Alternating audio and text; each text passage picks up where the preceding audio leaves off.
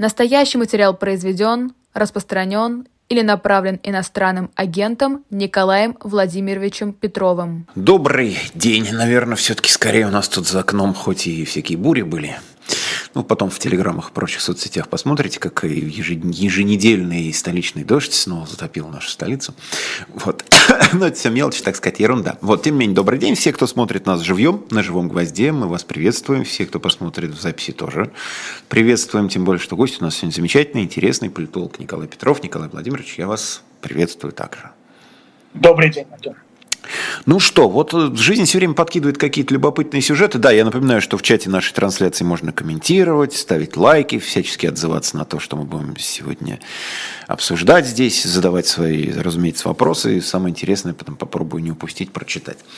А, жизнь подкидывает нам самые разнообразные сюжеты. И вот из последнего, что называется, э, задержанные и, ну, видимо, скорее всего, будут арестованы люди, которые находились не на совсем прямо разных вот, спектрах политического поля, но, в общем, на значительном отдалении друг от друга и идеологически, и эмоционально, как угодно. Я имею в виду Игоря, Игоря Стрелкова и Бориска Горницкого. Вот давайте мы с вами попробуем найти какую-то систему в этом, если она, с вашей точки зрения, есть. Вот в такой вот зачистке политического и общественного даже поля, я бы сказал. Вот если вам кажется, что тут есть какая-то закономерность, то давайте Давайте попробуем ее найти. А, мне кажется, что и Горлицкого, и Стрелкова объединяет то, что это а, люди идеи и люди, не контролируемые целиком властью и а, предпринимающие какие-то действия, выступающие, будучи ведомы своими идеями. Один слева, другой справа – но как бы их роднит то, что это не абсолютно подконтрольные власти игроки. И в этом смысле, мне кажется, со Стрелковым более понятно, потому что националисты вообще, они э, под ударом находятся достаточно давно. Да? Когда Кремль в 2014 году стал разыгрывать карту национализма, стало понятно, что националисты для него это серьезная угроза, потому что они всегда могут э, переиграть Кремль на этом поле своими заявлениями, своими призывами, своей критикой. И мы с тех самых пор видим, что на националистов э, не меньше, чем на либералов тогда оказывалось серьезное давление, их задерживали, их э, упекали и так далее. И на э, левых, в принципе, в принципе тоже, да, то есть власть, она ведь не очень э, идеологична, она скорее э, прагматична и цинична, и любые люди, которые ведомы идеями, для нее всегда представляют угрозу, они подозрительны, они способны критиковать власть, а этого власть не любит. Поэтому мне кажется, что в принципе для нее не так важно, в какой части политического спектра находится человек, ей важнее то, может ли она регулировать там, кислород, заставляя человека действовать так, как она э, хочет, или закрывая э, человека в какой-то момент, или не может. Да? И в этом смысле и Стрелков, и Кагарлицкий, они представляют собой для власти угрозу. Вот вы сказали как раз, я прям вот зацепился, даже взял ручку, записал себе, чтобы не забыть. Вы сказали, что нынешняя российская власть не идеологична, а я вот буквально собирался задать вопрос вам. Значит, если э, значит, либералы нет, точно, значит, националисты тоже не годятся, Э, левый фланг тоже не годится. Но какая-то же идеология должна быть. У нас, правда, поиск идеологии и национальной идеи уже там последние лет 30 идет с переменным неуспехом с момента распада Союза. Но, тем не менее же, какая-то идея все равно должна быть. Вот с вашей точки зрения, какую идею, какую идеологию сейчас пытается власть донести до широких масс? Ну, мне кажется, что э, то, что мы видим, это эклектика, но в этой эклектике есть свои какие-то линии, важные для власти. Это и геополитические линии, да. А, Россия самая большая по территории страна, и если она не может быть энергетической сверхдержавой, если она не может вернуть себе ту экономическую роль хотя бы, которую играл э, Советский Союз, то она всегда может э, позиционировать себя как самая большая страна в мире, как некий мост между цивилизациями и как самостоятельная цивилизация, претендуя на роль э, особого отдельного полюса в многополярном мире. А дальше начинается эклектика, и это видно в том взгляде на историю, которую демонстрирует Кремль, да, когда и Иван Грозный хорош, и Сталин хорош, а Ленин, наоборот, плох. То есть как бы подход к оценке исторических деятелей, он основан не на идеологии, а основан на государственничестве. Если при том или ином руководителе страна расширялась, значит, он хорош. Если она, наоборот, шла на какие-то компромиссы и э, демонстрировала, как это в Кремле считают, слабость, как в случае с Лениным, как в случае с Горбачевым, то это плохо независимо от политической окраски. Да? То есть власть, она не совсем хамелеон, но она вполне может принимать любые э, идеологические нюансы э, и э, следовать, э, декларировать разные вещи, кроме если только э, это способствует э, величию страны и укрепляет геополитическую роль России. Но при этом, ну, я думаю, что это во многом похоже и на ту эклектику, которая у многих отдельно взятых граждан в голове. То есть у нас там, с одной стороны, у всех все плохо, с другой стороны, у всех все хорошо. И белые хорошие, и красные, и такие, и такие. Но у старшего поколения, которое вообще сейчас одно, одна из такой ядерной аудитории а, и Путина, и, и Кремля в целом, они же все-таки выросли в э, советскую эпоху, когда была там партия Ленина, сила народная. И вот как этим людям принять при всем этом, при том, что ставка на величие страны, очевидно, да, а как им принять вот эту постоянно возникающую риторику, что там Ленин создал Украину, Ленин что-то подарил, Ленин, значит, еще что-то такое вот сделал. Ленин же стал такой одним из таких жупилов, негативным героем антигероем. То есть вот как этому старшему поколению объяснить, или вообще не надо им объяснять, что Ленин плохой? Просто плохой и все. Ну, мне кажется, с 2014 года э, специально объяснять, что Ленин хорош или плох. Ленин плох тем, что он, э, по сути дела, э, э, предал страну и в момент, когда она должна была выступить победительницей в Первой мировой войне он э, сделал то, что он сделал. Да? И вторая ему ставящая, ставимая в вину вещь, это то, что он э, как бы раздал территорию Великой э, России и создал э, произвольные границы, которые сегодня тяжелым бременем с точки зрения Кремля лежат на стране. В остальном он может быть и не так плох, да, то есть Ленина не критикуют за идеи, за идеологии, его критикуют за конкретную практическую За хозяйственную политику. деятельность плохую, да. Вот да, такую. и при этом власть все-таки, она довольно э, сбалансированно смотрит, да, то есть вот помните, как долго обсуждалось, что вынести Ленина из мавзолея и так далее, да?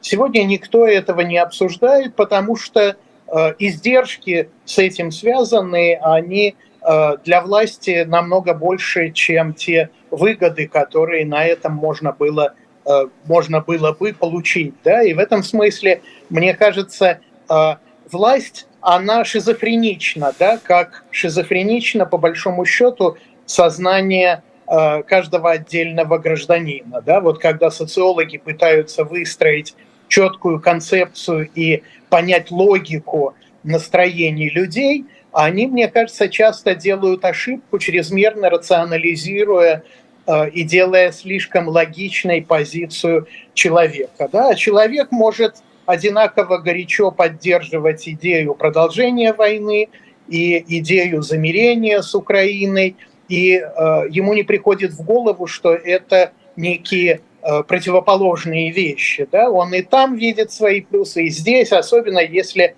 об этом заявит лидер страны, если об этом заявит власть. Ну, у нас, собственно, иди, э, социологи именно вот такие цифры показывали все последнее время, когда задавался вопрос людям, вы, значит, если Путин скажет, что завтра мы начнем контрнаступление, э, в смысле, не контрнаступление, а просто новое наступление на Киев, вы это поддержите, больше половины поддерживает.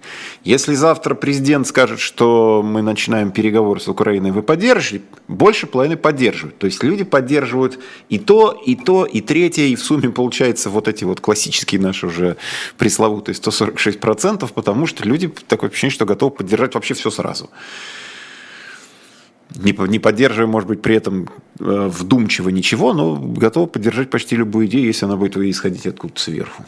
Это правда. И если поддержка идеи не требует от человека каких-то активных действий, да, то есть если можно сказать, я поддерживаю и все, а если нужно выйти, как многие сегодня сравнивают реакцию граждан на э, Пригожинский путь и на путь э, турецкий с Эрдоганом, когда там в Турции при гораздо меньшей поддержке официальной Эрдогана на его защиту от военных вышли э, десятки тысяч, сотни тысяч людей, а у нас, в общем, люди делали селфи с Пригожиным и выйти на защиту того, что они в социологическом опросе э, заявляют как их позицию, они совершенно не хотели. А нас вообще за что-нибудь могут выходить люди? Такое впечатление, что уже не, нет такой идеи, нет, ну не знаю, только если скажут, что завтра вот как был последний, так вспоминаем, когда был обмен денег, когда люди кинулись менять, потому что дали там три в 90, в лихие 90-е, три дня на обмен купюры, кинулись люди менять купюры и скупать все подряд. Вот это такой, когда прям, что называется, ближе к телу стала рубашка, кинулись все значит, бегать и проявлять свою активность индивидуально. Сейчас даже трудно представить, ради чего вообще, ради какой идеи люди могли бы объединиться и выйти десятками или сотнями тысяч. Вот что... Но то, о чем вы вспомнили, э, мы наблюдали во время путча, да, когда выйти, э, закрыть дорогу танкам люди не горели желанием, а снять деньги на всякий случай они снимали. Что, вообще говоря, хорошо говорит о людях. Они вполне рациональны, и их действия, они совершенно укладываются в схему рационального поведения обычного человека. Ну тогда получается, что в, с одной стороны власти трудно рассчитывать на массовую поддержку, потому что она ее не видит, но с другой стороны и нет смысла, наверное, бояться каких-то массовых протестов, потому что их тоже нет. Народ безмолвствует или не безмолвствует, а просто занимается какими-то своими конкретными практическими делами в минуту опасности. Э, а ну так власть отдельно, а народ вот он наблюдает в роли зрителя. Это совершенно справедливо, да, и власти не нужна мобилизация, власть не хочет сплоченной поддержки, э, активной поддержки людей, ее вполне устраивает то, что она имеет в виде пассивной готовности принимать то, что делает власть, и всячески дистанцироваться от э, политики государственной и заниматься своей собственной жизнью. Да? Но беда в том для власти, что вот это отсутствие мобилизации, оно в каких-то ситуациях э, играет в плюс, и власть действительно не боится того, что против нее вдруг э, возникнет какое-то организованное массовое действие, а с другой стороны, когда и вдруг это действие потребуется, скажем, в ситуации путча, власть тоже не может на это рассчитывать. И мне кажется, это возвращает нас к началу нашего разговора, когда пламенные трибуны, такие как Стрелков на одном фланге или Кагарлицкий на другом фланге, люди идейные, они власти не нужны, потому что они ломают вот эту комфортную для власти ситуацию демобилизованного общества, которое дистанцируется от власти, позволяя ей делать то, что власть хочет делать. А, может быть, вопрос глупый, но тем не менее, я его задам. Почему э, власть не поддерживает ту точку зрения, которую условно представлял Кагарлицкий, мы можем понять, потому что он, она ближе к пацифизму была. А почему не поддержать Гиркина, его там, клуб рассерженных патриотов и вообще вот этот вот радикальный фланг, они же они ратуют за победу России еще больше, чем Кремль, призывают проводить операцию военную решительнее, поскорее уже всем разобраться со всем этим делом, поскорее прийти к победе. Это ли не цель, что всем желанно, процитирую немножко Шекспира. Почему нельзя вот, вот этот вектор-то оседлать, сказать, да, да вот мы сейчас прям давайте начнем, давайте мобилизуемся, давайте рванем, давайте уже в конце, как и говорили, да мы еще не начинали, так давайте уже начнем и уже, так сказать, решим этот вопрос, наконец-то, чтобы не только гордиться взятием Бахмута, а чем-то, так сказать, посерьезнее, куда-то. Почему вот этот-то не, не, нельзя подхватить? Э, порыв? Это очень опасная была бы игра, да, она была бы похожа на вот эту испанскую забаву, когда человек э, бежит впереди э, стада быков, да, потому что э, разыгрывать эту карту одно, а упустить ее из-под контроля – это во многом, как власть считает, и есть для этого основания, оказаться в ситуации Горбачева, который под давлением сзади должен был делать то, что он совсем не собирался делать изначально. Да? То есть власть, мобилизуя националистический фланг общества, пусть он совсем не так велик, но он может быть очень неплохо организованным. Да? Она ставит себя потенциально в зависимое от э, этой организованной силы положение, где ее легко могут переиграть, да, потому что власть играет эту карту, но она совершенно не э, представляет собой э, и Путин, и Кремль в целом такой э, силы, которая все готова положить на алтарь национальной идеи. Да? Она использует это, но до той степени, до которой ей это комфортно, а любые активные люди э, с этой стороны политического спектра или с противоположной, они этого комфортного положения могут власть лишить. Э, то есть, если не получилось все сделать быстро и сразу, как планировалось, то тогда и спешить некуда. То есть, в общем, само как-то ресурсы у России больше, чем ресурсы Украины. Запад рано или поздно устанет. Ну, такая логика, как я понимаю. И, в общем, это все придет к положительному, победному концу, просто не сразу, а чуть позже. И нет смысла радикализировать, спешить, хвататься вот за топоры, когда не нужно. И потихонечку до этого все вот как-то вот дойдет. В хорошую гавань приплывет. Такая примерно думаю, логика? Да, думаю, что это очень адекватное описание позиции Путина, позиции Кремля, но э, на это накладывается и то, что, сделав те шаги, которые Кремль уже сделал, он, э, и это нетипично для Путина, он лишил сам себя возможности маневра, да, то есть у него особого выбора нет. Да, расчет сегодня на то, что э, война на истощение, она, естественно, более выгодна, более Э, ресурсному игроку, в качестве которого выступает Россия.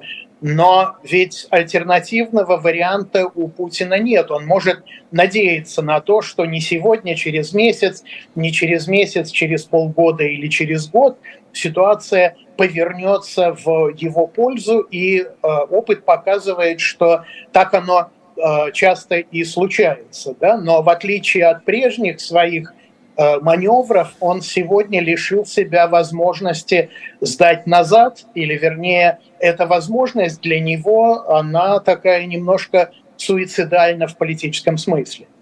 Ну, Путин вообще не тот человек, который способен отыграть назад как-то по всему предыдущему опыту. Во всяком случае, он не признается. Может быть, он это и делает как-то так исподволь, не сразу, но никогда не говорит, что вот мы совершили ошибку, сейчас мы сделаем там шаг назад, чтобы сделать два шага вперед. Он другое дело, что он постоянно говорит, что нас обманули, что вот у нас были такие вот ожидания, а оказались вот другие ожидания. Нас обманула Америка, Запад, НАТО и так далее, так далее, так далее. Нас скинули, еще он периодически говорит.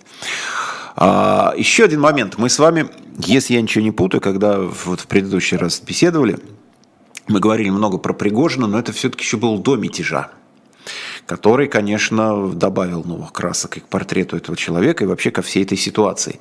И вот сейчас, когда с э, момента мятежа прошел уже месяц, даже с небольшим, там месяц и два дня, э, как оценить то, что произошло? как понять вообще, что это было и что это значит, и какая перспектива в связи с этим открывается. То есть не, не может же вот так одномоментно все закончилось и никаких последствий. Какие-то отложенные последствия, безусловно, у этого мятежа, у этого похода, марш справедливости, как он назвал, должны быть. Вот как вам кажется, какие? Ну, во-первых, мне кажется, что э, по мере того, как идет время, мы узнаем какие-то новые и очень важные детали. Да? Например, о встрече Путина с командирами Вагнера – а, договоренность о чем, безусловно, и а, способствовала тому, что мятеж оказался таким краткосрочным. Да? То есть одно дело, когда Александр Григорьевич Лукашенко говорит, как он дозвонился и убедил Пригожина. Другое дело, что мы понимаем, что как бы чего добивался Пригожин, он, в общем, получил. А он добивался э, непосредственной Э, встречи с Путиным и надеялся, что эта встреча поможет ему избежать э, ухода с политической, по крайней мере, сцены, что мы в том или ином виде наблюдаем сегодня. Да? Второе, мне кажется, важное, важная вещь – это то, что Пригожин – это фронтмен, да, это менеджер, но это не хозяин, скажем, Вагнера ни в каком его проявлении, ни в виде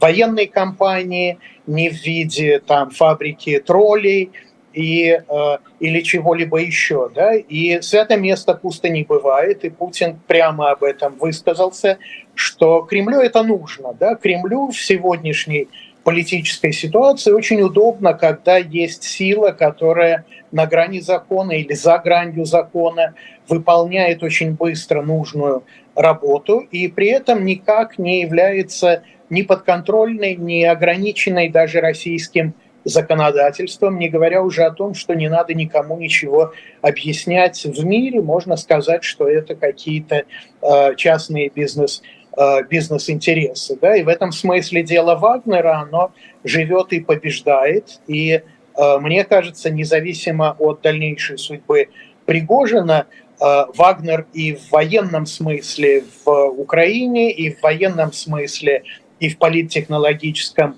в Африке. И я думаю, что части Вагнера в политико-пропагандистском смысле э, так или иначе будет активно использоваться и даже расширяться будет это э, использование. Да? Ну и э, я не знаю, насколько люди за этим следят. Думаю, что, в общем, э, каким-то образом следят. Да? То есть вот сама эта ситуация, она показала, э, как устроена э, наша политическая система гораздо больше, чем то, э, что обычно анализируют политологи. Да? Там ход выборов, результаты разных политических партий, рейтинги влиятельности политических элит и так далее. Да? Вот это очень важно и интересно, что в ситуации закрытости системы э, конфликты такого рода, как э, мятеж э, Пригожина, они позволяют увидеть какие-то вещи, которые система тщательно прячет, не выставляя на показ, и понять, собственно, особенности ее внутреннего устройства для человека, который не ленится на это обратить внимание, а я думаю, что в ситуации с Пригожиным таких в общем, людей в стране немало, это очень важный штрих к портрету. А если попробовать выделить, ну не знаю, две-три каких-то уязвимости, которые вот эта вся ситуация вскрыла, такие, о которых мы, ну не то что не догадывались, а которым, может быть, придавали меньше значения, потому что это яркая ситуация, она вот, в общем, должна была ярко что-то такое высветить, на что мы просто не обращали внимания, потому что прецедента не было. У нас военные мятежи происходят не каждый день. По крайней мере, пока. Ну, мне кажется, что э, система, она э, пока непонятно, какие уроки из этого извлекла, но очень важно, что при всей своей не э, фантастической эффективности она вполне работоспособна была до войны. И в ситуации спокойной, в ситуации, когда деньгами можно было компенсировать любую неэффективность, э, работала, во-первых, система, при которой лояльность важнее эффективности, да, и мы видели в, во всей массе кадровых назначений, что это превалирующий подход э, Кремля. Война в целом, и Пригожинский мятеж это наглядно показал, она демонстрирует, что э, лояльность, она в такое время большой турбулентности она может оказаться недостаточно, и если Кремль, например, хочет что-то изменить в ходе войны, он так или иначе должен пересмотреть вот эту позицию и допустить э, примат эффективности над лояльностью. Но эффективность, и в данном случае я говорю о Пригожине, о Вагнере, э, без каких-то моральных э, соображений, но просто с точки зрения Кремля эффективность, она предполагает какую-то свободу маневра. Да? Эффективность не может быть э, винтика в жестко устроенной системы. Да? Что мы увидели в день мятежа? Мы увидели не просто то, что никто не хочет защищать Кремль, защищать Путина. Мне кажется, этот вывод, э, получивший распространение на Западе, он э, немножечко преждевременен. Да? Мы увидели, что система не может быстро реагировать на те вызовы, которые не предусмотрены изначально. Да? То есть она до войны работала довольно эффективно там, где можно было каждому винтику определить, что конкретно он должен делать в той или иной ситуации, но столкнувшись с непредвиденными вещами, она не, мог, не может быстро ответить, потому что исключает хоть какую-то степень свободы каждого из этих винтиков. Да? Я думаю, если бы мятеж продолжался дольше, то мы бы увидели э, совсем другую реакцию системы, но э, то, что мы увидели, связано с тем, что как у динозавра, да, э, прежде чем далеко находящаяся от лапы голова примет какое-то решение, сигнал должен пройти снизу вверх, а потом обратно сверху вниз. И вот это не уложилось в один, в один день мятежа. И вторая тоже очень важная вещь – это принцип Путина, который реализуется уже много лет, не давать э, в одни руки э, ресурсы разного рода. Да? Политический ресурс не совмещать с финансовым, не совмещать с военным, а разделять их и э, исключать таким образом возможность самодеятельности. Да? Что определяет самостоятельность актора? Это наличие разных ресурсов. И у Пригожина это произошло, потому что Кремлю надо было затыкать проблемы, и он позволил, по сути дела, совместить медийный, политический, силовой э, ресурс в одних руках. Э, оказалось, что эта игра довольно рискованная, но без вот этого риска невозможно э, перенастроить систему с такого спокойного, ламинарного и э, усыпанного деньгами до военного развития в то развитие, с которым она э, из-за своих собственных действий столкнулась сегодня. И вот мне кажется, это кардинальный вопрос. Две развилки, и как его для себя решит Путин, как его для себя решит Кремль – это будет иметь э, большое влияние на будущее развитие.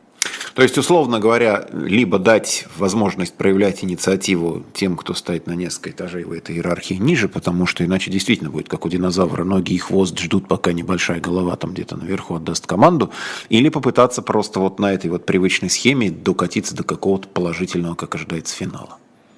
Да, то есть это, по сути дела, выбор между сценариями сохранения статус-кво, и в этом смысле система вполне может рассчитывать, что запас прочности у нее достаточен, или э, игра на э, выигрыш не э, во времени просто, а на выигрыш в э, радикальном изменении ситуации, тогда она должна менять э, всю конструкцию. Ну да, это ей, наверное, непривычно и тяжело, потому что, потому что просто так никогда не делали. И к тому же это вряд ли возможно сделать в короткое время. Да? То есть это можно сделать применительно к какому-то конкретному человеку или корпорации, но это невозможно сделать во всем объеме колоссально сложной, сверхцентрализованной, огромной страны. Ну, собственно, Пригожин же и есть такой пример э, инициативе на месте, такой в, небольшом сегменте, когда вот, вот этой вот группе людей дали условную свободу действий, и они некую условную свою эффективность доказали. То есть вот... Да, да. А Шойгу и Герасимов – это пример другого рода, когда для того, чтобы не бояться мощной особенно в ситуации войны военной корпорации, лучше держать наверху этой корпорации людей, которые не пользуются большой поддержкой и любовью самой корпорации, которые, как Шойгу, пришли извне и в этом смысле ослабляют и корпорацию, и сами не могут рассчитывать полностью на этот мощный ресурс. Мы сейчас буквально на секундочку прервемся, потом с Николаем Петровым продолжим, э, потому что я хочу обратить ваше внимание на наши замечательные книжки, которые в нашем магазине shop.diletant.media всегда в большом хорошем ассортименте присутствуют. А сегодня у нас аж ну, целая почти библиотека для любителей комиксов, которых среди эхо московской аудитории гвоздевой немало, и было и остается. Слушай, у нас вот такой вот, на мой взгляд, шикарное предложение. Сейчас я все перечислю с такой неплохой скидкой. Можно купить сразу и как спасти цесаревича Алексея, и как спасти адмирала Колчака, и как спасти Емельяна Пугачева. Это у нас вот то, о чем мы говорим как раз. И, и, и белых, и красных, и Емельяна Пугачева спасти, и Колчака, и цесаревича Алексея, и царевича Дмитрия как спасти. Ну и уж, чтобы совсем было интересно, как спасти принцев из Тауэра. Вот если спасти их всех, за сумму, слушайте, 7 тысяч рублей, чтобы спасти такое количество народу. Я бы, были бы у меня 7 тысяч рублей, по нынешним временам это даже уже не 100 долларов и даже не 100 евро. Так что, в общем, подумайте. Но если серьезно, то shop.diletant.media, заходите, глядите внимательно, вдумчиво смотрите. У нас там всякие собрания сочинений, подарочные издания, художественная литература, еще, ну, в общем, масса всякого всего интересного. Ну, и уж не будем скрывать, потому что, покупая вот эти вот прекрасные издания, вы не только можете сделать хороший подарок себе или кому-то из близких, но и поддержать нашу работу в том числе, что для нас, сами понимаете, не безинтересно. Вот, а мы с Николаем Петровым продолжаем. А, еще видео у нас сейчас, секундочку, сейчас рекламочка, еще, еще одна хорошая, а потом мы прям точно продолжим. Живой гвоздь остается в Москве и ежедневно освещает для вас новостную повестку. Мы собираем для вас самые яркие мнения политологов, экономистов и деятелей искусства, чтобы вы всегда могли увидеть ситуацию в мире с разных сторон. Поддержите нас в это непростое время, чтобы мы могли развиваться и дальше. Как это сделать? Переходите по ссылке под трансляцией или воспользуйтесь QR-кодом, чтобы оставить свой донат. У нас есть парадоксальная ситуация – это непросто, потому что останется в истории. Ну, Владимир Борисович, вы прям как ребенок. У вас есть лучшие средства обороны? Нету.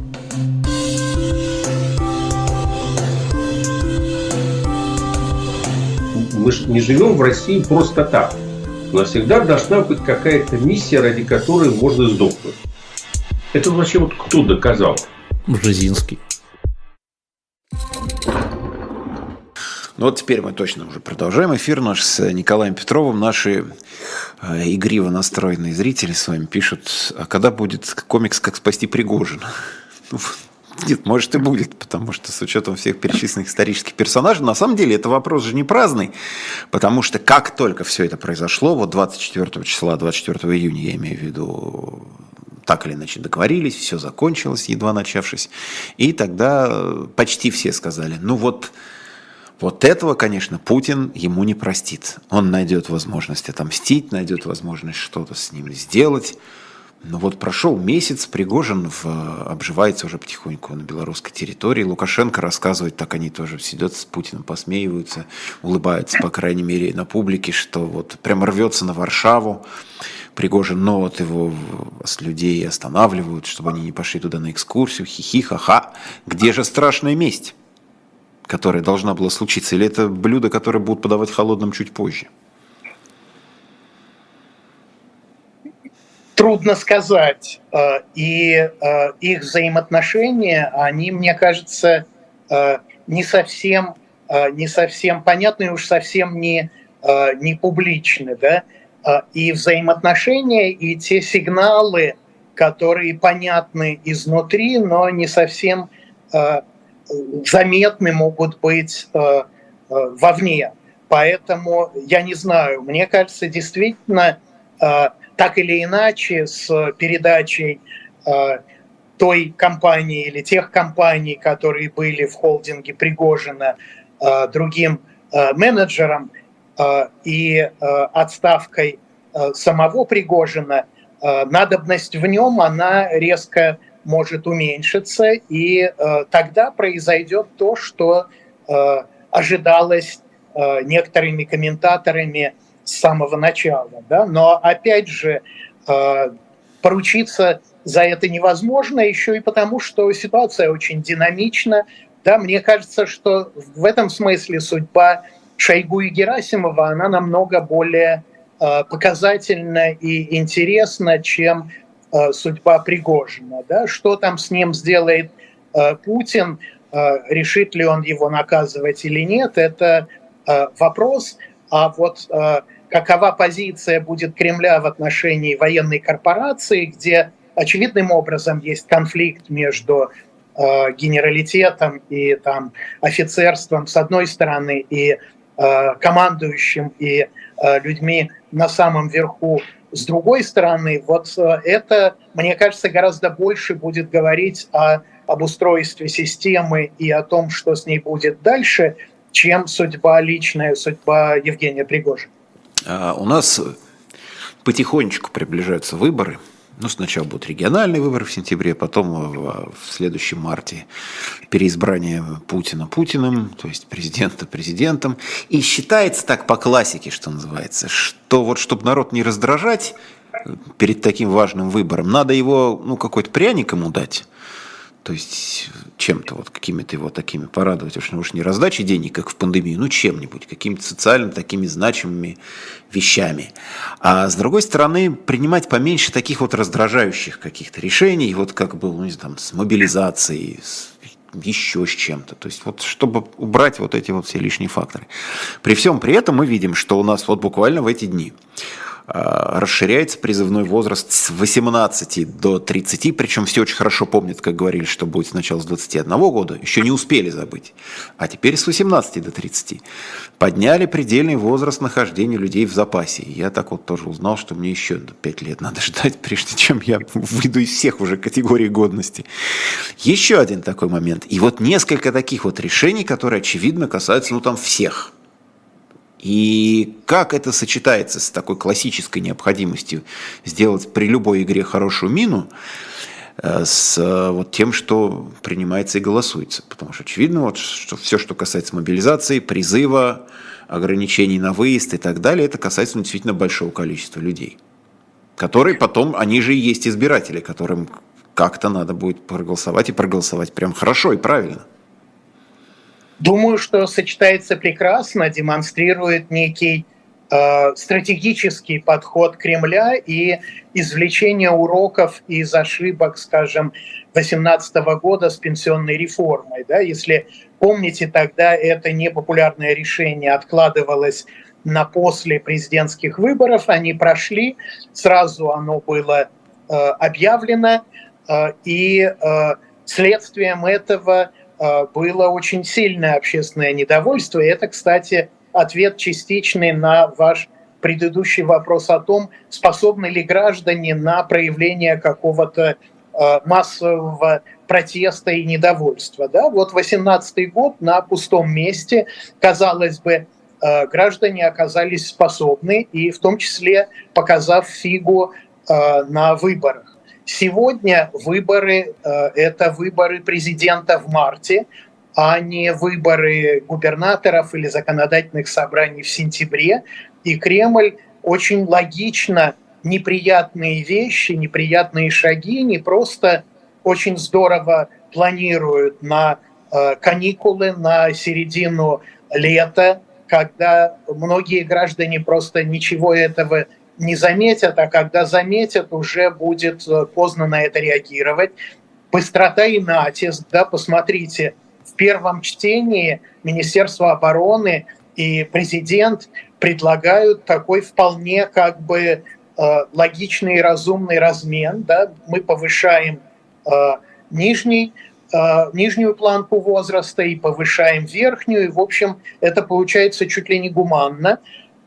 А потом вдруг за пару дней до голосования все меняется, но меняется, обратите внимание, как не с подачи президента, не с подачи даже Минобороны, а какими-то фриками в Государственной Думе, причем другие фрики в Совете Федерации публично выступают с критикой этого решения. Да? То есть все подается так, что президент и Минобороны заботятся о гражданах, в Думе принимают какие-то не совсем обдуманные решения, но к моменту выборов, даже региональных, граждане об этом должны забыть. Но я обращу внимание на то, что вот эти два закона, они создают инфраструктуру, которая позволяет э, избегать шоковых объявлений мобилизации и каких-то таких резких публичных действий. Да? То есть и реестр, который э, заработает, наверное, до конца года, э, база данных, э, полная база данных на всех потенциально э, подлежащих мобилизации, а не только э, призыву. И все остальное – это, по сути дела, э, упреждение. Да? Это не нужно Кремлю сегодня срочно, ему не нужно это было решать вот э, кровь из носу сейчас, но это, мне кажется, сделано с э, некоторым прицелом на будущее, а в будущем, через месяц, через два, через три, это может понадобиться, но тогда это уже не вызовет э, никакого публичного активного протеста, потому что уже все готово, и надо будет просто исполнять, действовать по тем правилам, которые уже приняты. Ну, то есть это получается такой задел, чтобы не получилось, как было с мобилизацией, когда ее объявили, выясняется, там списков нет, реестров нет, какие-то бумажные дела, заведенные 30 лет назад, где-то там завалились за шкаф. Э, военкоматы не справляются с наплывом призывников этих мобилизованных, пункты подготовки не готовы к подготовке, то есть вот это вот все спонтанно. Сейчас они как бы готовят эти вот сани летом, или там, не знаю, и телегу зимой, или все сразу. И, ну, если понадобится, то уже есть вот какая-то инфраструктура, какая-то база. Да, и они хотят и, в общем, вполне, видимо, смогут избежать какой-то волны, да, то есть не мобилизация 300 тысяч человек, а вот прошел призыв. Только что ведь он закончился весенний, и мобилизовали 140, и э, призвали 147 тысяч человек. Да, это то количество, с которым вся вот эта военная инерционная машина может справляться. Да? Будет осенний призыв, еще 150 тысяч человек, да? а дальше мобилизовывать можно будет выборочно и целевым образом, не гоняясь за количеством и массой, а точечно выбирая тех людей, чьи военно-учетные специальности э, в тот момент понадобятся. Ну, то есть то, о чем мы говорили сегодня уже неоднократно в нашем эфире, не создавая стрессовую ситуацию, которая для властей некомфортна и которая некомфортна для большинства населения, так, в общем, потихонечку вот это вот дело делать. Да, это подстелить соломку, э, пометуя о тех ошибках, которые были сделаны и э, несколько лет назад, и совсем в недавнем прошлом. Еще один интересный сюжет последних дней – это такое частое упоминание Путиным и Путиным и Лукашенко, когда они встречались в Польше. Сначала речь шла о том, что вот Польша собирается, прям точно уже собирается оттяпать кусок э, западный, по крайней мере, кусок Украины. Потом, что товарищ Сталин, благодаря ему вот Польша получила какие-то территории. Потом, опять же, вот эта экскурсия вагнеровцев до Жешува и Варшавы. А эта риторика, она к чему? То есть что она, как цель какая? А, мне кажется, что, конечно, есть э, э, негативные чувства со стороны и Лукашенко, и Путина в отношении Польши, и есть некоторая э, необходимость какими-то коварными планами не просто НАТО, а Польши объяснять те военные приготовления, которые происходят на территории Беларуси. Но есть, мне кажется, и э, такая более абстрактная э, нужда в том, чтобы вбросить какие-то вещи в э, публичное пространство, в медийное пространство, затенив тем самым неприятные для Кремля вещи. Да? Вот вы говорите об этой странной, замечательной встрече Э, двух э, авторитарных лидеров, но она ведь произошла, э, я думаю, в первую очередь потому, что Путин не мог поехать на саммит БРИКС, сидеть в бункере было бы как-то неловко, и он устроил, как он Лукашенко сказал, у него изменился график и появилось свободное время, он устроил вот эту вот экскурсию по святым местам с Лукашенко, да, и в том числе для того, чтобы э, заместить э, обсуждение того, что э, решение Международного уголовного суда, над которыми смеялся и продолжает отчасти издеваться Кремль, они ставят Путина как лидера страны в очень неудобное положение, когда и к своим союзникам он уже не может поехать. Он не может поехать даже там на Афон, он должен ехать по э, Карелии, по северо-западу э, России для того, чтобы общаться с, со старцами и, э, и так далее. И в этом смысле это, мне кажется, перебив такого медийной повестки, который очень нужен был Кремлю, и демонстрация близости к народу, вождя, да, и мы забываем о том, как э, люди на это реагируют. А вот один из недавних опросов Левады, где в очередной раз спрашивали, чьи интересы выражает Путин, с вашей точки зрения, он оставил на первом месте силовиков, что понятно, но неожиданно на второе место вышли простые люди, которые раньше были где-то внизу, а наоборот вниз пошли бюрократы, вниз пошли олигархи, а, чьи интересы, как раньше казалось гражданам, выражает Путин. И вот поддержание такого рода картинки, когда есть президент, который с народом, который может сказать, что правила карантина, они менее важны, чем интересы граждан и, возможно, счастливые для меня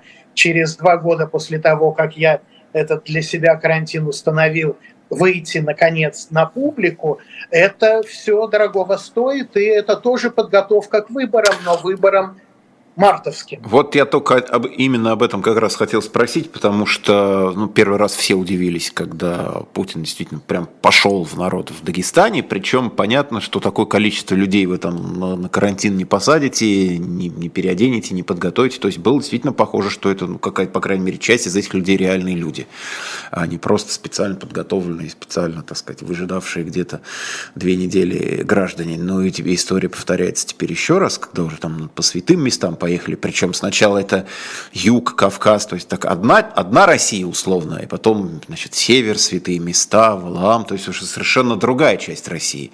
И такая картина, что действительно президент всех россиян, и которые на юге, и которые на севере, и которые мусульмане, и которые православные.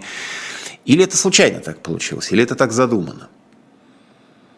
Ну, я думаю, ничего случайного в такого рода э, политических жестах не бывает, да, есть советы имиджмейкеров, есть ощущение того, что поведение Путина в день мятежа, оно не выглядело как э, такая э, безумная храбрость, оно скорее выглядело как попытка спрятаться, э, и в этом смысле продолжать вот эту вот э, э, привычную для всех картинку, когда президент в бункере заставляет тех, кто с ним встречается, сидеть э, под карантином, оно как бы э, подкрепляет неприятную для, неприятный для власти образ. А вот здесь, да, это определенная такая смелость и шаг, э, который вряд ли Путин придумал исключительно сам по себе, но который, мне кажется, как раз и способствует отчасти представлению людей о том, что это их интересы он реализует. То есть не просто раздача денег, не просто наказание и публичные порки бюрократов или олигархов, но и демонстрация близости к народу, взять девочку на руки и сделать селфи, это все работает. Ну Особенно работает по контрасту, да?